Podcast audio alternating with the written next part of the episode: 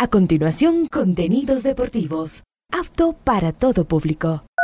A esta hora, Ondas Cañaris, su radio universitaria católica, presenta Onda Deportiva, con toda la información local, nacional e internacional de los deportes.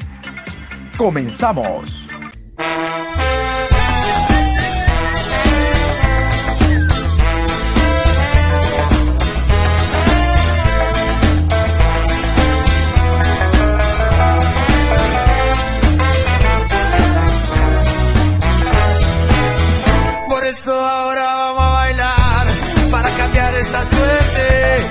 Sabemos gambetear para ausentar la muerte.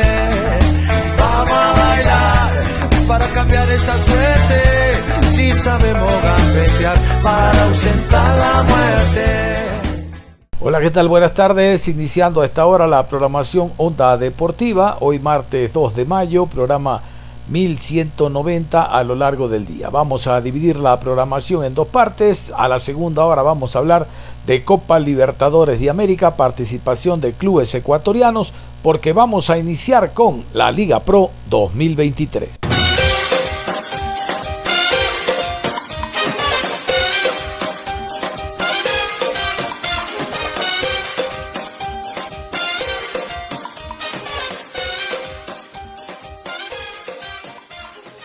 Se jugó la fecha 8 de la Liga Pro 2023 entre viernes, sábado y domingo. Ustedes recuerdan, dos partidos el viernes, tres el sábado, tres el domingo, cinco encuentros con presencia de VAR. El VAR en algunos partidos fue fundamental, vital, protagonista.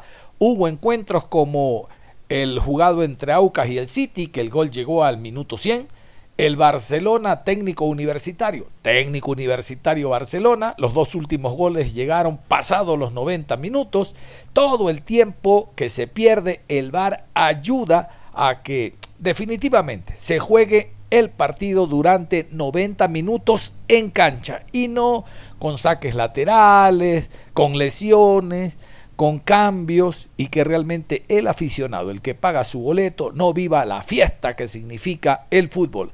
Aquí están los resultados de esta fecha número 8, fecha número 8, Liga Pro 2023.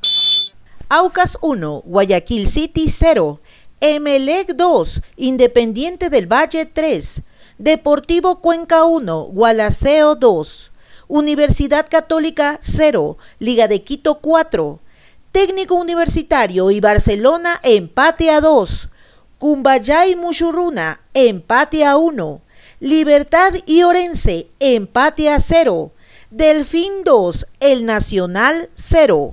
¿Qué le parece? 21 goles se marcaron en esta fecha, 21 goles, algunos goles no solo tempraneros, oye Cuenca, otros goles al final del partido, oye técnico, Oye, Guayaquil City, hay que estar concentrados los 90 minutos. Es decir, desde que el partido inicia, boquiabierta, desde que inicia, te están marcando dos veces comenzando el partido, desde que inicia y hasta que termina.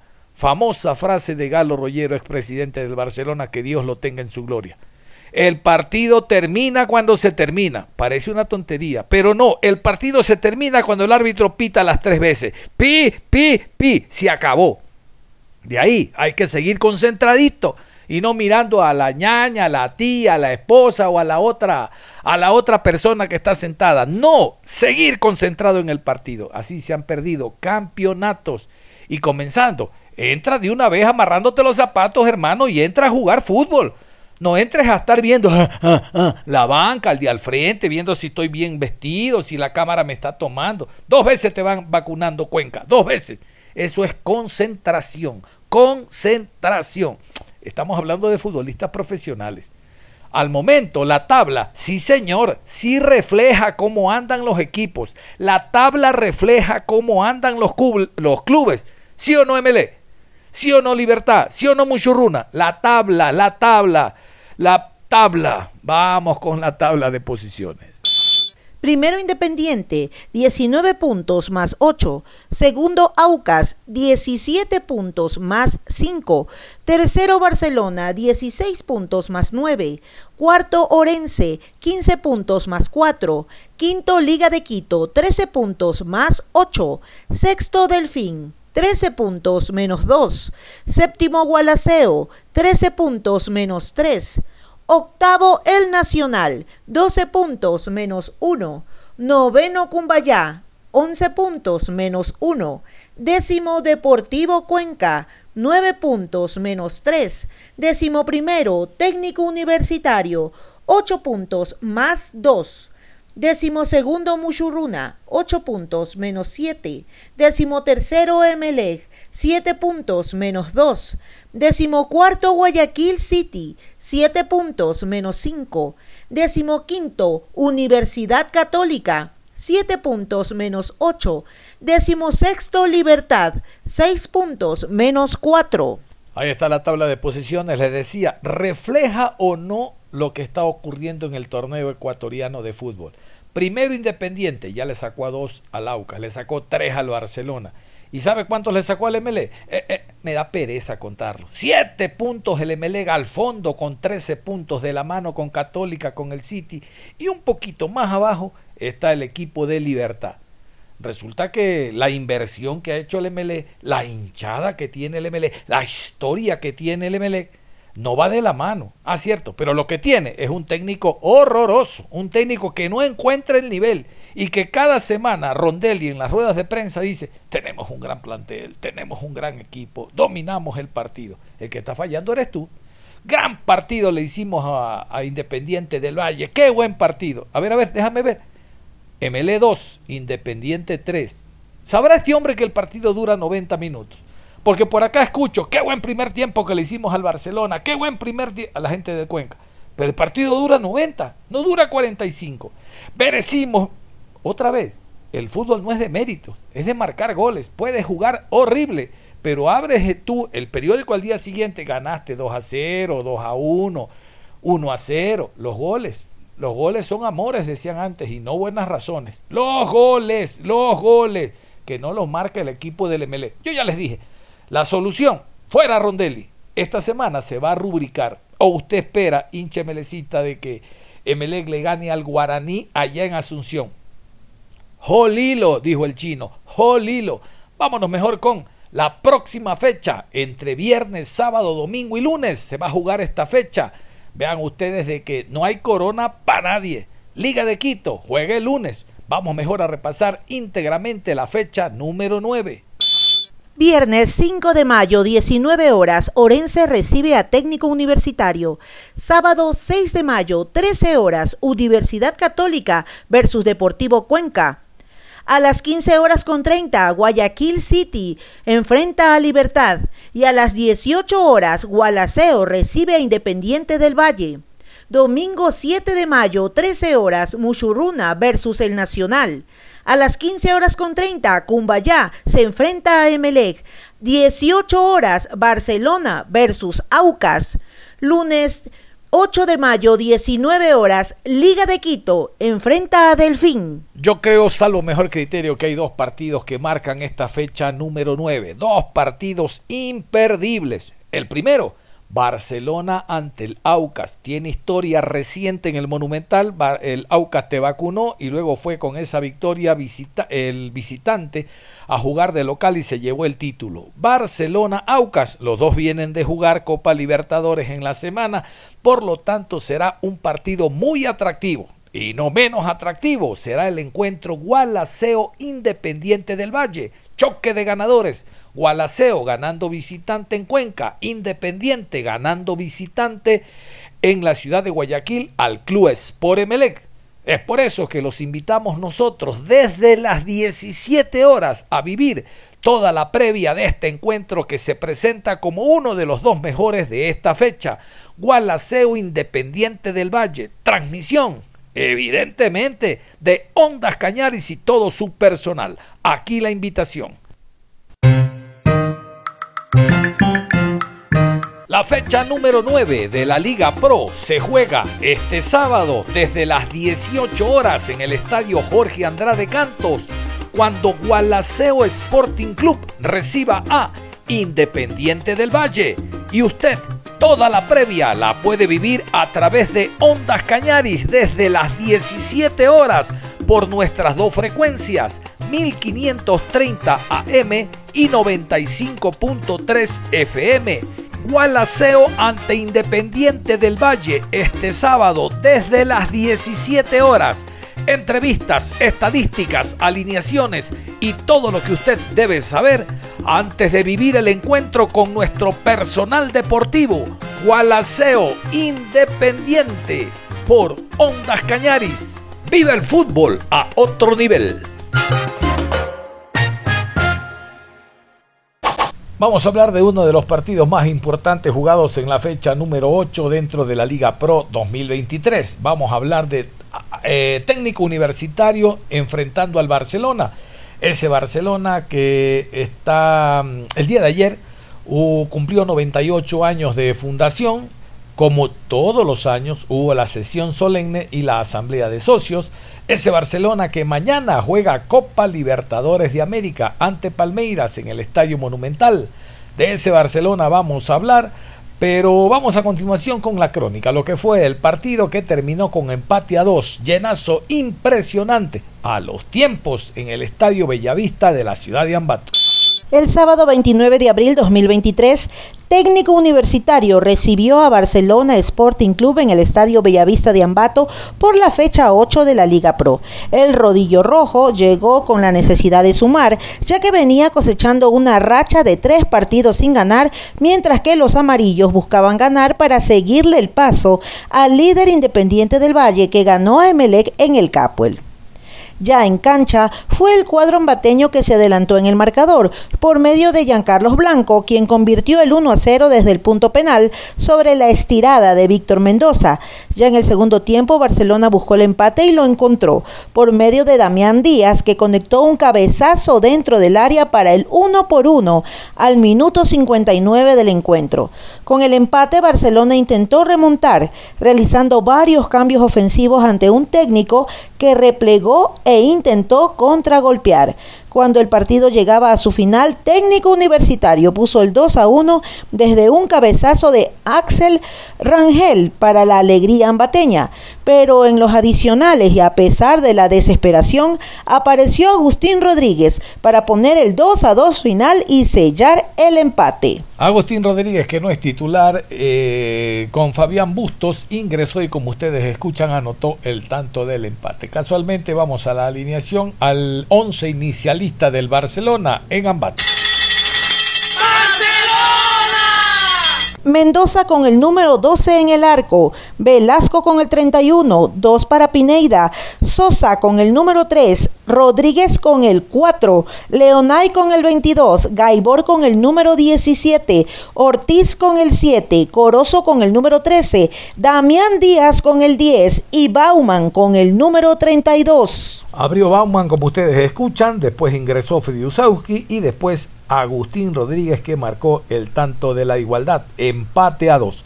Vamos casualmente en la rueda de prensa a escuchar a Fabián Bustos, el director técnico del Barcelona, y Agustín Rodríguez. Parece que, que era injusto no, no, no, sumar, era injusto no ganar. Me parece que merecimos ganarlo. En líneas generales no hay que restarle mérito al rival, pero creo que fuimos superior, dominamos el, el juego, eh, sufrimos un, sufrimos un penal en una jugada aislada, en, un córner. Para mí la pelota primero toca en la cabeza, luego en...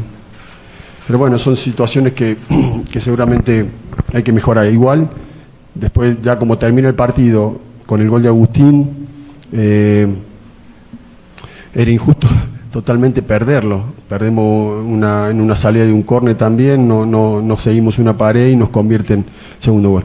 Pero muy, muy conforme con, con, la actitud de los jugadores, con la intensidad, con las ganas, con los que jugaron de entrada, con los que entraron, cómo está el grupo, positivo, sumando, eh, compitiendo cada vez mejor y, y muy bien y vamos a seguir peleando, que no lo den por muerto porque el equipo está fuerte, está entero y bueno, ahora hay que recuperarnos y el miércoles tenemos un partido importantísimo. El partido para ustedes, eh, yo estoy de acuerdo con el profe, eh, fueron muy superiores, pero tal vez a los jugadores, ¿cómo les juega psicológicamente esto de que por ahí les falta efectividad de cara al gol, Agustín? ¿Cómo les juega esto en la cabeza? Y más pensando no solo en la Liga Pro, sino también en Copa Libertadores, que se necesita incluso más efectividad. Bueno, buenas noches. Este, no, efectividad no sé porque somos uno del equipos que hizo más goles en la Liga Pro. Entonces, este, no sé si va por ese lado. Sí hay que mejorar detalle, hay que seguir trabajando. Este, y creo que como venimos trabajando van a venir los resultados.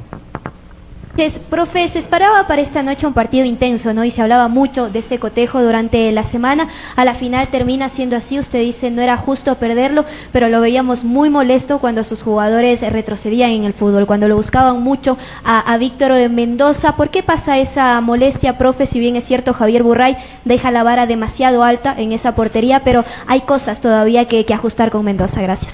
Primero quiero reafirmar lo de, lo de, lo de Agustín, ¿no? Creo que hoy Liga hizo cuatro goles, pero somos el equipo que más goles ha hecho en la Liga Pro. Sí, tenemos que seguir ajustando detalles para tener más efectividad y seguir y convertir más goles. Pero como dice Agustín, estamos trabajando en eso y lo estamos haciendo de la mejor manera. Eh, con respecto a en el fútbol actual, en mi, opinión, en el fútbol actual, yo confío mucho en Víctor, trabaja muy bien, al igual que Javier, que todos los chicos que trabajan, y trabajamos mucho. Eh, en, posesiones de, iniciar el juego con posesiones de abajo. Es complicado algunas veces cuando la cancha no está en eh, perfecto estado eh, y en la altura también porque no tenés la misma noción de la distancia y de la velocidad de la pelota en algunas veces. No es que no confío en, en, perdón, en Víctor, sí confío en Víctor y, y, lo ha hecho muy bien los dos partidos. Así que nada, eh, seguiremos trabajando.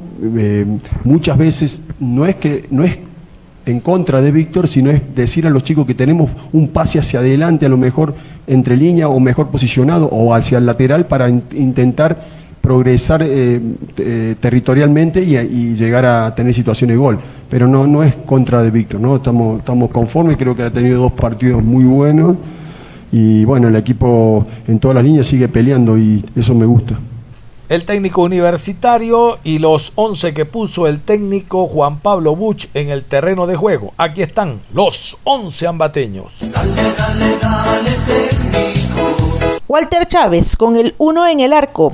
Rangel con el 89, Luzarraga con el número 4, Quintero jugó con el número 29, Pata con el 17, Arboleda con el número 37, con el dorsal 14, Tapiero, Jiménez con el 21, Estupiñán con el 7, 35 para Cuero y Blanco con el número 9. Vamos a hablar de otro de los partidos emocionantes de esta fecha octava dentro de la Liga Pro. El empate a uno en el Estadio Olímpico Atahualpa entre Cumbayá y el conjunto de Muchurruna. Vamos entonces a continuación con la crónica de este partido. En duelo con mayor iniciativa ofensiva del visitante, Cumbayá y Muchurruna saldaron un empate 1 a 1 el día domingo en el Estadio Olímpico Atahualpa por la octava jornada de la fase inicial de la Liga Pro 2023.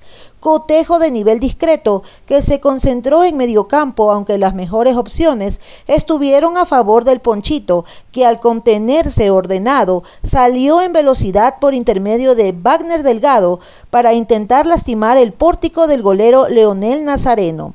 El esquema visitante congeló a los creativos locales, especialmente el veloz Hansel Batallas, que estuvo muy alejado del área de Candela, y sus regates no surtieron el peligro que la parcialidad quiteña está acostumbrada. Fue en un contragolpe de los visitantes, Delgado colocó un pase en profundidad a Mar Carrasco, que se internaba solo en el área local, por lo que el defensor capitalino Pablo Cifuentes lo derribó y se sancionó pena máxima Delgado, con potente disparo al centro del marco, engañó al portero nazareno que se recostó buscando los costados y con ello anotó el primer gol a los 61 minutos. La ilusión del triunfo del Ponchito se opacó pronto, luego de un centro de batallas que encontró en el segundo piso, bien ubicado al recién ingresado Cristian Duma, que impactó de cabeza y para fortuna de los quiteños, el balón tocó en el zaguero Eddie Guevara, contra su propio marco para la igualdad a los 66. El desgaste físico afectó a los dos conjuntos y no hubo espacio para más emociones. Se firmó el empate con lo cual Cumbayá completó 11 puntos y el Ponchito alcanzó 8 unidades. Los quiteños recibirán al urgido Emelec en la novena fecha del torneo, al tiempo que Muchurruna será local en Ambato ante el Nacional. Vamos a continuación con la alineación de Mushurruna, el cuadro del Ponchito, Cumbicus y los 11 en el terreno de juego. Pavón con el número 92 en el arco, Montaño con el número 25, Guevara con el 2, Quilumba con el número 20, Carrasco con el 13, 24 para Monaga, Zambrano con el 8, 17 para Vélez, Delgado con el 10, 23 a Lloví y Ledesma con el número 9. Este partido fue entonces duelo entre técnicos ecuatorianos. Casualmente vamos a escuchar a uno de ellos, a Giovanni Cumbicus, el técnico del Mushuruna, que dijo esto después del partido. El día de hoy se mostró eh, mucha mayor seguridad en el juego colectivo por parte del cuadro de Mushuruna frente a lo que hizo Cumbayá. Sin embargo, profe, ¿qué les falta todavía al equipo en esta puntillada final para poderse llevar los tres puntos, considerando que en esta temporada todavía no han podido ganar en condición de visitantes? Gracias. Sí, este, valoro mucho lo que hizo el equipo en cuanto a la entrega, a la predisposición, al plan que ejecutamos también para intentar ganar este partido. Yo creo que eso se vio a lo largo del compromiso. Pudimos, creo yo, superar al rival, crearle situaciones y intentar ganar el partido. Lastimosamente nos falta un poco de tranquilidad para tener gol, sí, eh, para terminar mejor las jugadas, para poder finalizar mejor en el último cuarto. Sobre eso estamos intentando trabajar pensando en, en, irnos potenciando en aquello, ¿no? Creo que colectivamente, defensivamente, el equipo ha mejorado bastante en estos últimos dos partidos también y eso es importantísimo. Eh, la única situación media eh, clara en un tiro de esquina, nos terminan empatando el partido. me parece que ahí nos faltó un poco resolver y poder imponernos, pues si no hubiésemos tenido la posibilidad. Después de eso también intentamos, tuvimos en la contra posibilidades para poder eh, marcar el gol, pero no ese último pase no faltaba, esa última resolución faltaba como un poco más de decisión y claridad para poder terminar bien. Y sobre eso tenemos que ejecutar, ¿no? Pues tuvimos por ahí una de Sergio que tuvo que se descargó a Rodi, que se fue un poquito larga, después Rodi que llegó hasta la última línea y sacó atrás en un centro cuando venía en el medio me parece que un jugador también libre, el caso de, de, Ledesma, tema del remate también que le quedó a él sobre lo último, que moró un poco en patear y cuando pateó fue bloqueado el tiro. Pero, pero bueno, la verdad en cuanto a la entrega, la predisposición del equipo, contentos, hoy venimos a plantear un, un partido para ganarlo, eso se mostró en el campo, lastimosamente eh, nos queda ese saborcito, ¿no? De que hicimos un buen, un buen compromiso y no pudimos sumar de a tres, pero bueno, es importante también llevarse un punto. Acá Cumbaya ha ganado todos sus partidos de local y no era fácil, sabíamos que no iba a ser fácil, pero hoy creo que superamos a, Cumbaya, que ha sido un rival importante hasta estas instancias. Así es, eh, una pregunta también para Eddie Guevara. Eddie, ¿qué indicaciones les dio el profesor ya después para la segunda parte, en donde se lo vio al cuadro de Mushuruna mucho más proyectado al ataque y también eh, bloqueando a los jugadores que crean juego en el cuadro de Cumbaya, que el día de hoy eso fue importante, cerrarle los espacios al equipo? Las indicaciones que, nos dio fue clave, ¿no? Lo que veníamos trabajando desde el inicio de la semana, que le demos mucha, circulación al balón, que juguemos, eh, como ustedes vieron, por las bandas donde ellos se cerraban y nos regalaban esos espacios, fueron clave. Creo que los cambios de frente fueron algo muy importante para mover el, el, el equipo. A Cumbayá creo que nos dio resultado, tanto que la rebeldía el carácter que tuvo mi compañero llegó a la dirección que queríamos, que nos había pedido el profe, que, que, seamos un equipo que no camine en puntitas, sino que se juega con la pelota, con rebeldía y, y metiendo, ¿no? Creo que esa fue la clave que, que nos dio para conseguir el, el gol de penal. Por ahí eh, nos vamos un poco molestos por, porque no es el resultado que queríamos, pero fue, es algo muy importante que se sumó de visita, algo que se nos complicaba. Creo que hay que tener un poquito más de tranquilidad, tener más sabiduría cuando nos toque definir en la parte de adelante, porque ahí está la, eh, un poquito de trabajar que los compañeros que pongamos énfasis en eso y nada, nos vamos contentos en cuanto al rendimiento, entrega eh, de parte del grupo y tranquilo porque salió lo que, lo que se trabajó en el semana. Profe, hoy Mushurruna, sin lugar a dudas, fue superior que su rival eh, en todas las zonas de, del terreno de juego, pero ¿cómo trabajar esa ansiedad que se nota, eh, sobre todo en la parte ofensiva? Genera bastante, pero concreta poco el equipo, profe, por. Sí, hay que seguir confiando, seguir trabajando, no hay otro camino. Hay que tratar de darles tranquilidad y serenidad. Sabemos que hay la exigencia de intentar marcar también, a veces es importante para poder manejar un partido de una forma distinta por la posición en la que estamos también en la tabla, que intentamos meternos en la pelea por, tratar de cumplir nuestros objetivos. Y bueno, de todo eso tenemos que hablar un poco en interna para tener un poco de, tranquilidad. Por lo general, las tareas que damos eh, durante la semana de, entrenamiento va, van muy encaminadas a, darle cierta eh, énfasis a la parte of ofensiva para poder finalizar y mejorar, ¿no? Lo hemos hecho bastante y nos ha costado mucho en las prácticas también nos ha costado muchísimo, pero tenemos que seguir insistiendo, tenemos que seguir trabajando, tenemos que seguir enfocándonos en aquello, como para que nuestro equipo pueda tener una mayor contundencia. Hoy sabíamos que íbamos a enfrentar a un rival que si algo ha mostrado en estas ocho fechas ha sido eso, contundencia, ¿no? Y hoy volvió a mostrar lo mismo, porque creo que en la única situación que tuvo pudo marcar el gol y nosotros sabíamos que teníamos que estar muy atentos en un pestañeo, ¿no? Porque fue una jugada media típica, justo el jugador de ellos que ingresa. En ese ingreso no paró nunca, arrancó en carrera, llegó la pelota, la pudo peinar o raspar a penita, la pelota terminó entrando y nos termina marcando un gol. Pero sabíamos que íbamos a enfrentar a un equipo que no había que darle mucho espacio porque tienen eso, contundencia, se han ganado sus partidos, han sido muy contundentes y nosotros bueno, hemos un equipo que hemos venido creciendo en cuanto a elaboración y finalización, hemos venido creciendo también en estas fechas, también en cuanto a solidez y eso también nos da cierta tranquilidad, pero tenemos que empezar a consolidar con puntos porque en definitiva tenemos que irnos acercando hacia el bloque donde queremos estar peleando para poder conseguir nuestros objetivos. Pero yo creo que el camino es el trabajo, seguir insistiendo, transmitiéndoles tranquilidad también, que no, no nos dejemos llevar por esa necesidad de marcar, sino más bien tener esa tranquilidad, esa frialdad de entender de que el camino es el trabajo y que debemos tener esa serenidad como para poder tener mente fría, cabeza fría, en el momento de que podamos tener las situaciones para poder decidir mejor y poder finalizar. Y una pregunta para Eddie también. Eddie, ¿se siente usted ya cómodo en esta línea defensiva que le plantea el profe con sus compañeros, con, los que está, eh, con Marco Montaño, con uh, Pablo Cifuente, con José Monaga? ¿Siente que ese ya es el engranaje perfecto? Porque hoy en defensa, a pesar del gol, como ya lo relató y lo describió bien el profe, se los vio bien. Bueno, eh, hay algo muy importante que en el equipo está claro, el profe trajo a cada pieza siendo, no siendo estrella. Es un equipo que, que viene mostrando eh, un crecimiento total en cuanto a rebeldía, en cuanto a entrega, en cuanto a meter fuerte el pie, siempre limpio obviamente. Eh, con los compañeros que me ha tocado, pues siempre trato de dar lo mejor.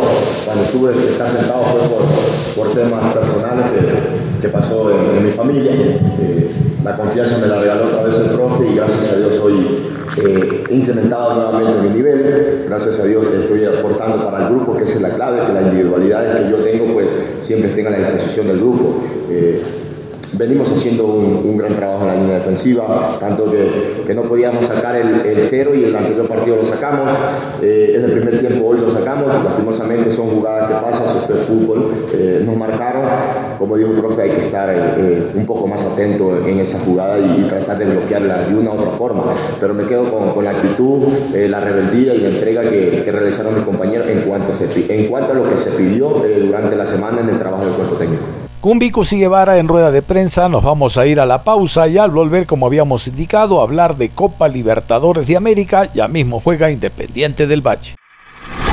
Onda Deportiva. Regresamos con Onda Deportiva.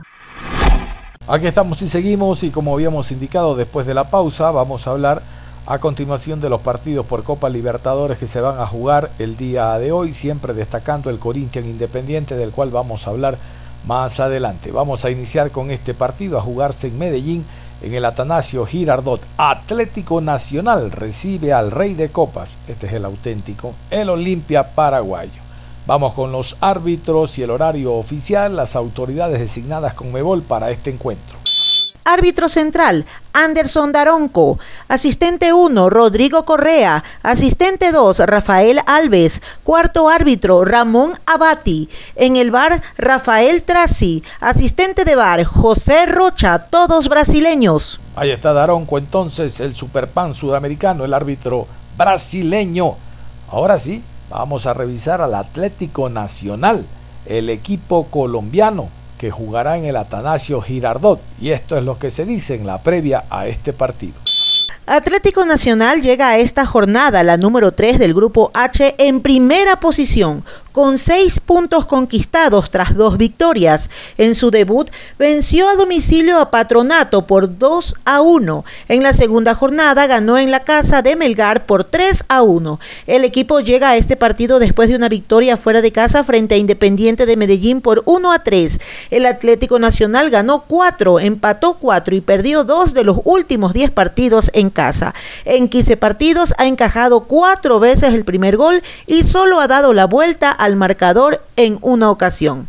Atlético Nacional llega a esta tercera jornada de la fase de grupos de la Copa Libertadores de América con la expectativa de mantener el 100% de éxito y quedarse solo en el liderato del grupo H para salir muy bien de la clasificación a los octavos de final en marcha con las dos primeras victorias. Si vuelve a ganar en esta tercera ocasión, el Atlético Nacional abrirá al menos seis puntos de desventaja para el tercer puesto, que es el primero fuera de la zona de clasificación para los octavos de final. Y eso con solo tres jornadas. Partió para el final de la fase de grupos. Además, a pesar de ser solo el sexto en el campeonato colombiano de apertura, el equipo suma seis victorias, siete empates y solo dos derrotas en 15 jornadas disputadas, por lo que se encuentra a siete puntos de líder, pero con dos partidos menos. Vamos a enterarnos cómo llega el visitante del conjunto del Olimpia, el paraguayo Olimpia y los detalles de este encuentro. Tras una victoria y un empate, el equipo visitante llega a esta tercera jornada en la segunda plaza del Grupo H con cuatro puntos conquistados. En la jornada anterior ganó en casa al Patronato 1 por 0 después de haber empatado en el primer partido de esa fase de grupos a uno a domicilio frente al Melgar.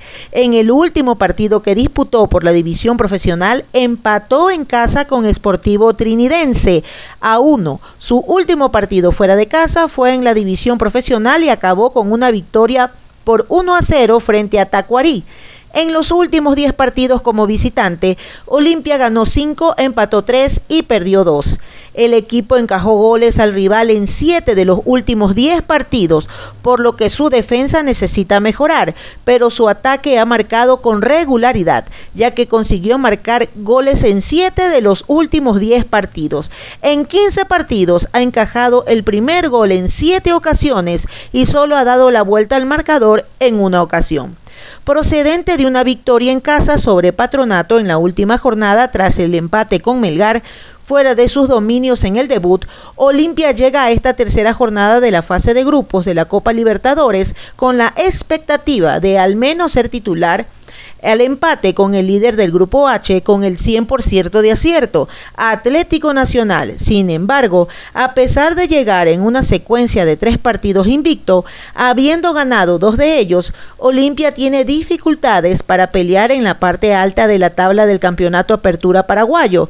Está en el cuarto lugar a nueve puntos de líder y a 15 de distancia de líder con seis victorias, cinco empates y cuatro derrotas en 15 jornadas. Para tener una idea mucho más clara, vamos a continuación con la tabla de posiciones, los números, cómo se encuentran al momento, Grupo H, Copa Libertadores de América.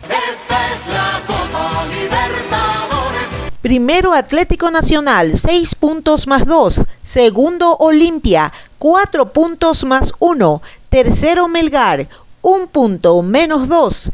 Cuarto Patronato, 0 puntos menos 2. Vamos a continuación con este despacho que nos llega desde Colombia hablando de la hinchada. El partido es en Medellín, en el Atanasio Girardot. Tanto en el campeonato como en torneos internacionales, las, la eh, hinchada se hace sentir y no de buena manera. Es por eso que han habido reuniones con la alcaldía, directores de barra y demás para que se permita el ingreso de la hinchada el día de hoy. La idea siempre es precautelar la integridad del resto, de aquellos que van a vivir el partido y no a causar desmanes. Escuchemos este despacho.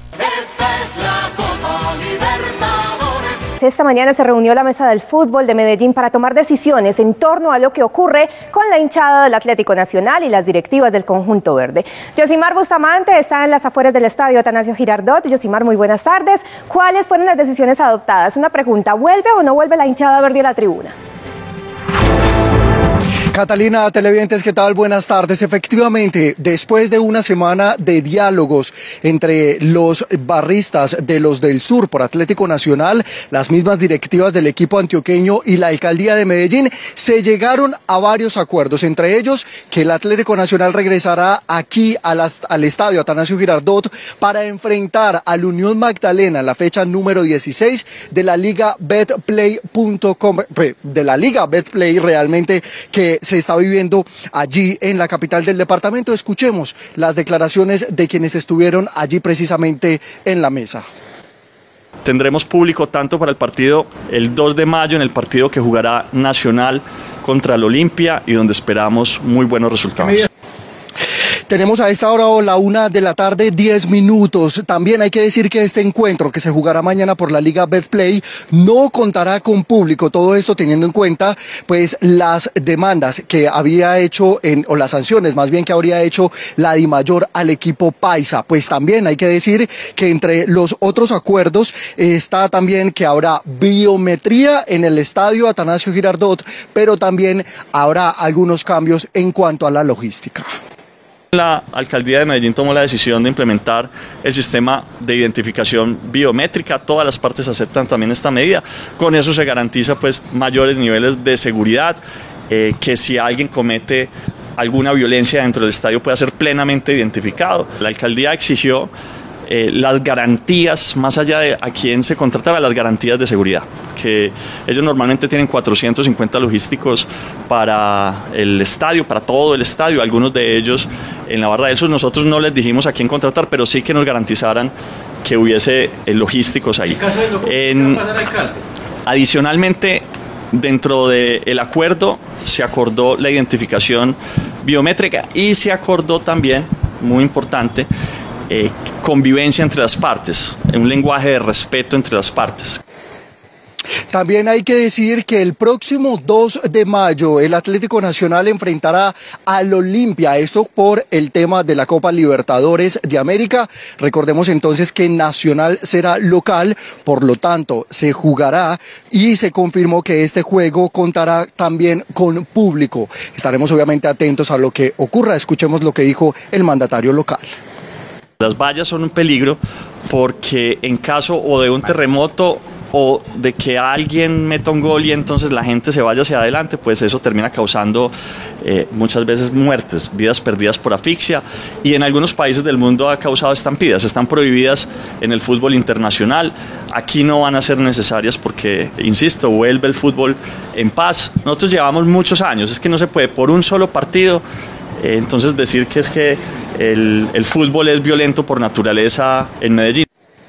Una de la tarde, 12 minutos. Cabe resaltar que estos acuerdos pues, son importantes, no solamente para quienes viven la fiesta del fútbol en paz aquí en el Atanasio Girardot, sino que también hay que decir que no habrá mallas aquí en las tribunas, es lo que dice la DIMAYOR y a los acuerdos que llegaron precisamente en esta mesa de diálogo de la convivencia del fútbol. A la una de la tarde, 12 minutos. Compañeros, si ustedes tienen más información, yo me despido por ahora del Estadio Atanasio Girardot. Que tengan un buenas tardes. Vamos con otro de los partidos a jugar el día de hoy, Copa Libertadores de América, Sporting Cristal de Strongest, un partido que en la previa está durísimo para el conjunto peruano. Ya les cuento por qué. Antes vamos con los árbitros, las autoridades designadas por Conmebol y el horario oficial de este partido. Árbitro central, Leodán González. Asistente 1, Pablo Yarena. Asistente 2, Horacio Ferreiro. Cuarto árbitro, Anaí Fernández. En el bar, Gustavo Tejera. Asistente de bar, Richard Trinidad. Uruguayos. Recordar entonces, este partido se jugará en Lima a las 21 horas, 9 de la noche del día de hoy. Vamos a continuación con las novedades de este partido. Compromiso, reitero, que presenta antecedentes, sobre todo en el cuadro peruano. Escuchemos. Sporting Cristal recibirá de Stronges hoy a las 21 horas en el Estadio Nacional de Lima viene de dos derrotas consecutivas ante Fluminense y River Plate, resultados que han colocado contra las cuerdas a los rimenses y perfilan a The Strongers como el rival directo del equipo, dirigido por Tiago Núñez, en busca del pase a la Sudamericana o una clasificación milagrosa a octavos de final en Copa Libertadores. Por su parte, The Strongers, líder del campeonato boliviano, marcha segundo con tres unidades y producto de su victoria frente a River en La Paz y cayó ante Fluminense en su último enfrentamiento copero. Vamos a continuación con la tabla de posiciones, así están los números de este grupo. Por el grupo D, primero Fluminense, 6 puntos más 3. Segundo de Stronges, 3 puntos más 1. Tercero River Play, 3 puntos, 0 gol diferencia. Cuarto Sporting Cristal, 0 puntos menos 4. Vamos primero a escuchar a Tiago Núñez. Al técnico se le fue encima la hinchada, fueron al entrenamiento, quisieron agredirlo, él renunció. La directiva le dijo no renuncies, esperemos a ver hoy qué pasa. Ustedes escuchaban dos partidos que no gana en Copa Libertadores y cuatro en el campeonato, son seis, es demasiado. Solo en Ecuador a Rondelli lo aguantan así. Vamos a escuchar a Tiago Núñez, el director técnico brasileño que dirige Sporting Cristal. Bueno, primero por, por, hoy fue algo que nos sorprendió. No, no imaginamos que, que, que, algunos podrían invadir el estadio para protestar. Sí, sabemos que hay mucha gente molesta, que la hinchada no está feliz y es natural eso, no puede estar feliz por el momento de Cristal con seis partidos sin ganar. Pero hay formas y formas de protestas y esta no es una forma que yo, yo me pongo de acuerdo, porque ningún tipo de violencia, como dice Joel antes, puede ser aceptable. Y creo que todos nosotros, de cierta forma, tengan, tenemos un poco de, de culpa en esto. Primero nosotros como cuerpo técnico, jugadores, que no estamos encontrando las soluciones dentro de la cancha para los, los resultados. Después, el tipo de opinión muchas veces que sale, que inflama a gente, cosas que salen en las redes sociales, muchas veces informaciones que no, informaciones que no son verdaderas, que ponen ahí peleas entre entrenador, entre jugadores, muchas cosas, palabras que he aprendido acá, nunca había escuchado la palabra camita y, y escuchado acá por la primera vez sabe? Então se, se genera muitas coisas que não são verdade. E a partir daí genera a violência, a rabia. E não puedo nunca me poner de acordo com este tipo de protesto. O protesto é democrático, está previsto, creio que não sei se, pero em Brasil está em la instituição que se pode, se deve. Todos, todos temos o direito de, de expressar o que sentimos, pero há formas de fazer, há formas. Em la arquibancada, em la tribuna, hablando de aí, demostrando toda su insatisfacción, pero no personificando de esta forma. Entonces, todos de cierta, de cierta manera tenemos responsabilidad con esto. Y también tenemos la responsabilidad de acalmar mucha, muchas veces la gente, demostrar que hay formas de pasar por esto. Porque al final fútbol, y ahí me perdone que no, que no se ponen de acuerdo, pero fútbol es una de las cosas más importantes, las menos importantes. Hay muchas cosas más importantes que fútbol, muchachos. Y yo no puedo creer em hinchas, em hinchas profissionais. Eu creio em hinchas que têm su, que vão ao estádio com sua mamã, com seu papá, que têm uma história de ser hinchas da vida toda do clube, pero puta madre, vivemos em uma sociedade que está cada vez mais doente. Está en Brasil esto, está acá, está en todos los países Sudamérica, está en Europa. Não podemos permitir que esse tipo de coisa passe, porque hoje foi só uma protesta, alguns empurrones, algumas ameaças, amanhã pode ser uma morte. E aí, como vamos reaccionar perante isto, sabe? Então, esta é a preocupação que tenho. A parte, minha relação com os jogadores está é frontal. Desde o início sempre foi frontal e direta. E me gostaria de falar um pouco do tema de família, porque em futebol se habla muitas vezes de família, sabe? E normalmente os equipos que estão passando por um bom momento ou que saem campeões se habla, acá somos família, sabe? E em todas as famílias há peleas, há divergências, se pelea com papá, com mamã, com hermanos, com tios, com primos, pero se, al final seguimos adelante, sabe? Pero mesmo em momentos de equipos que saem, campeões, há jogadores que nunca estão felizes, porque não têm minutos, porque não têm as oportunidades que deveriam, que imaginavam que poderiam ter. Sempre há aqueles que não estão felizes, em qualquer parte, em qualquer momento. Isto passa com nós também. Há jogadores aí como 10, 11, 12, 15, 17, 18 jogadores que estão jogando mais, outros não. Então é normal neste trato diário com o jogador de ter algumas diferenças, pero eu creio na forma que tratamos as coisas, de uma forma direta, que não há dúvidas em quem é o comandante do equipo, é, quais são as atribuições de cada um e sempre intento fazer isso de forma muito clara, muito clara com os jogadores. E por isso tenho respeito deles, tenho respeito deles e por isso respeito também muitíssimo a eles. E tenho o máximo, o máximo respeito desses, desses jogadores. Creio que é um momento que su entrenador tiene que salir a proteger a sus jugadores. A sus jugadores. Y estoy acá para esto, para, para decir que tenemos sim buenos jugadores. Tal vez algunos jóvenes, algunos que sienten un poco más la presión, algunos que la pelota en un momento de crisis como este, la pelota quema. Y esto, esto pasa en cualquier parte del mundo. Pero mi papel acá es salir en defensa de los jugadores, en elegir los jugadores para cada momento. Y si salimos a ganar martes, si salimos a ganar el próximo domingo, estoy seguro que las cosas cambian. Las cosas cambian, pero nada mejor que el tiempo y situaciones como esta muchas veces para revertir, para decir, mira, estamos juntos, estamos unidos, salir a hablar a nuestra gente, a ustedes, que no hay divergencia.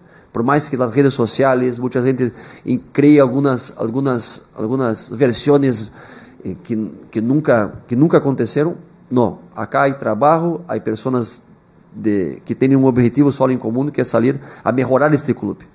No, al final não sabemos se vamos ganhar ou não.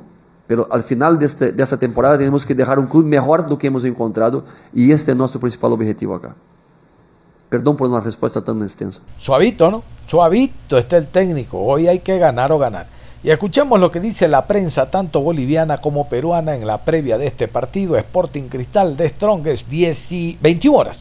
21 horas este partido. Strongest es el equipo que dirige Rescalvo. Escuchemos. El partido de Strongest es, se va a ir a Santa Cruz para jugar el, partido allí con Blooming. Y de allí toma el avión y se va a Lima. Hay más conexiones en Santa Cruz. Aquí hay que estar hasta las 2 y media de la mañana para tomar un vuelo a Lima. no, mejor, directo, ya está. El plan está hecho para terminar entrenando, realizar dos o tres entrenamientos en Lima. Si es que gana, conversamos. Claro. Por ahora son charlas de panadero. Son pláticas de pajarito. Si es que gana dónde, ¿en Santa Cruz o en Lima? por favor. Ah. es allí. Copa Libertadores de América, ¿no? Son pláticas de pajarito preñado. Pero yo creo que el partido de Perú define lo de 10 tronques, ¿no? ¿Es la única opción, cree usted, de sumar afuera? Sí, porque si no se va, va, a, quedarse con la tercera posición, ¿no? De ir a la Copa Sudamericana. Porque juega con. Eh, Tiene que jugar de visitante. En el Perú. Ese, es el, partido más, ese es el partido más accesible. Porque después toca con, los argentinos, con River. Ayer escuché en la televisión argentina que los, los periodistas argentinos saben qué es lo que decían. Y bueno, el River de ahora yo creo que le gana a Manchester City. Ya, hermano. De verdad. El único equipo que está capacitado, dice, para ganarle es River. Lo decía el Mono Navarro Montoya. Después estaban todos esos genios, ¿viste? que Se reúnen, ¿no? Y hablan maravillas. dice que River se lo filetea al Manchester. Haaland que a Haaland lo vas tomando, dice, ¿eh? lo vas aguantando, le das, eh, qué sé yo, le das espacio, lo tomas por espacio y no pasa nada. Son unos genios, eh. reunido es más todavía.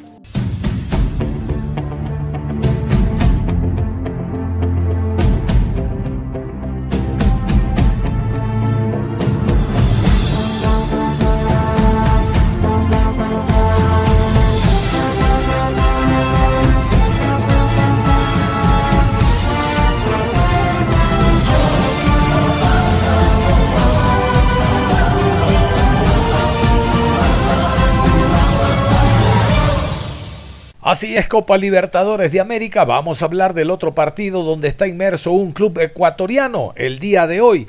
Independiente del Valle, el último campeón de la Recopa Sudamericana, el actual líder de la Liga Pro 2023, tiene un durísimo partido en Brasil ante el Corinthians. Vamos a continuación con la crónica de este encuentro, Corinthians ante Independiente del Valle, pero Vamos a conocer primero los árbitros y el horario oficial del encuentro que se va a jugar esta noche. A las 19 horas en la ciudad de Sao Paulo, Corinthians versus Independiente del Valle. Árbitro central, Piero Massa. Asistente 1, José Retamal. Asistente 2, Alejandro Molina. Cuarto árbitro, José Cabero. Chilenos. En el bar, Manuel Vergara asistente de bar Edson Cisternas, también de Chile. Ahí estaban las autoridades argentinos para este partido, árbitros, bar y todo argentino para este encuentro. Vámonos con, con, vamos con la tabla primero. Vamos con la tabla para saber cómo están los equipos que se enfrentan hoy. Corinthians Independiente del Valle, la tabla de posiciones, grupo A, dice lo siguiente.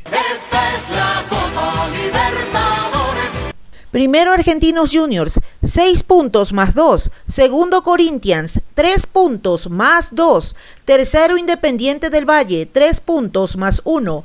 Cuarto Liverpool, 0 puntos menos 5. Los números también se dan cuenta, hablan de lo interesante que será el partido. Corinthians e Independiente del Valle intentarán alcanzar a Argentinos Juniors, el hueco. El hueco es el Liverpool de Uruguay. Vamos a continuación, ahora sí, a conocer algunos detalles del Corinthians, cómo llega para este partido, cómo llega para este choque ante Independiente del Valle, el equipo brasileño. Así está. Dos cuadros que lucharán por querer consolidarse en la zona de clasificación. Este martes 2 de mayo son Corinthians e Independiente del Valle que protagonizarán un vibrante encuentro por la tercera jornada del Grupo E de la Copa Libertadores. Será uno de los platos de fondo de esta próxima fecha y tendrá sede en el Neoquímica Arena de la ciudad de Sao Paulo.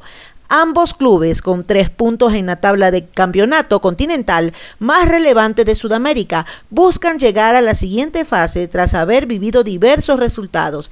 Será una fecha decisiva para brasileños y ecuatorianos que comparten la zona con Liverpool de Uruguay y Argentinos Juniors, que es el actual líder. Si hay alguien que no vendrá con el mejor de los humores, ese será Corinthians.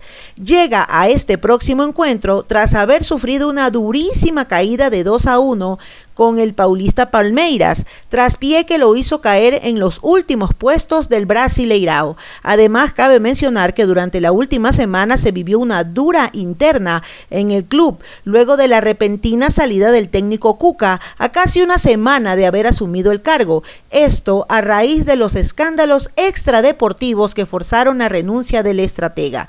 En lo que respecta a su campaña internacional, Corinthians debutó en la Copa Libertadores venciendo 3 a 0 como visitante a Liverpool de Uruguay. No obstante, durante su segunda presentación en casa cayó de manera sorpresiva por la mínima diferencia a manos de Argentinos Juniors. Ahí estaba, ya no va a Cuca y lo extradeportivo es acusaciones de violación y demás. Bueno, eso lo dejamos para la justicia ordinaria. Este es un programa deportivo. Vamos a continuación con los 11 del Corinthians. Así alinea el equipo brasileño esta noche. Casio, Fagner, Bruno Méndez, Gil, Mateos Vidú, Fausto Vera, Ronnie, Cristian Barleta, Roger Guedes, Juliano y Yuri Alberto. Hoy martes, hoy martes, hoy martes ese partido. Ya saben ustedes, Corinthians Independiente. Antes de escuchar algo de Independiente, tranquilidad, tranquilidad. Déjelo al papá que está jugando. Tranquilo el papá allá en Chile. Vámonos a continuación con, con, con los detalles de Independiente del Valle. ¿Cómo llega Independiente del Valle para este encuentro? Del otro lado, Independiente del Valle sueña con volver a ser alarde de su buena e intensa escuela de fútbol, esa que a base de mucho trabajo lo llevó a ser dos veces campeón de la Copa Sudamericana y subcampeón de la Copa Libertadores en 2016. En su resultado más actual, el conjunto negri azul que dirige Martín Anselmi logró imponerse durante el pasado sábado 3-2 en condición de visitante ante Emelec, consolidándose como líder absoluto de la Liga Ecuatoriana.